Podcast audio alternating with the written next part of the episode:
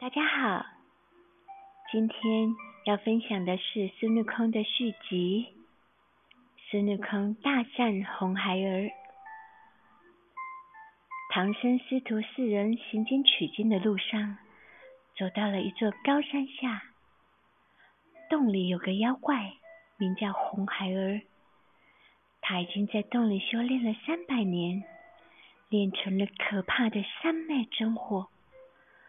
红孩儿说道：“听闻唐僧肉非常好吃，早就想吃唐僧了。”他就想了一个坏主意，跳上了半空中，等待着唐僧到来。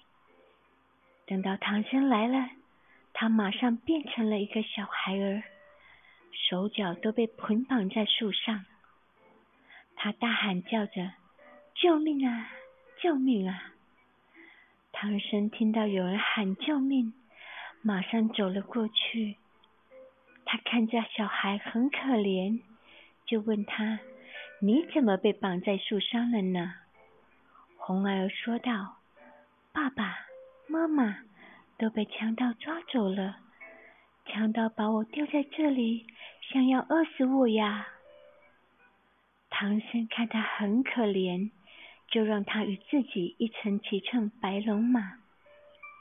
此时，红孩儿动起坏念头，他想：这里头孙悟空最厉害，要是能把他制服了，其他人就好办。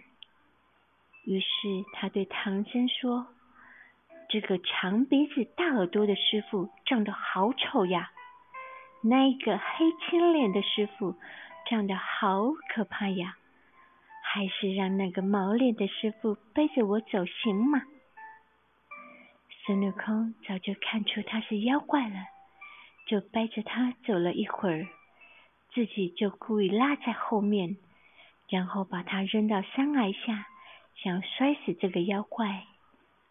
红孩儿一看不好，就用了一个压重法压住孙悟空，然后他的真身跳到半空中。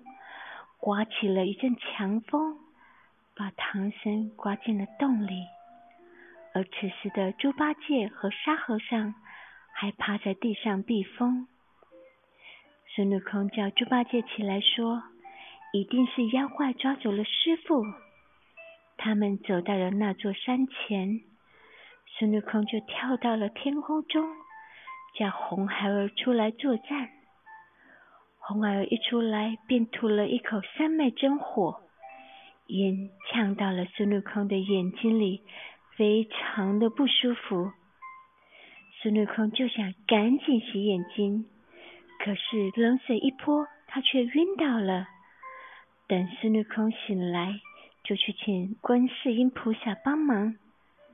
然后孙悟空又到妖怪洞前，大叫：“红孩儿，出来作战吧！”可是，当红儿出来作战时，孙悟空却边打边跑，把红孩儿引到了菩萨面前。红儿可不认识观音菩萨，用枪去刺观音菩萨，观音菩萨就化作一道金光，飞上了天。红孩儿以为观音菩萨也怕他，就很自豪，也想到莲花台上坐坐。可他刚坐上去，就生出了几千把尖刀，戳到他的肉里面去了。他疼得直喊救命。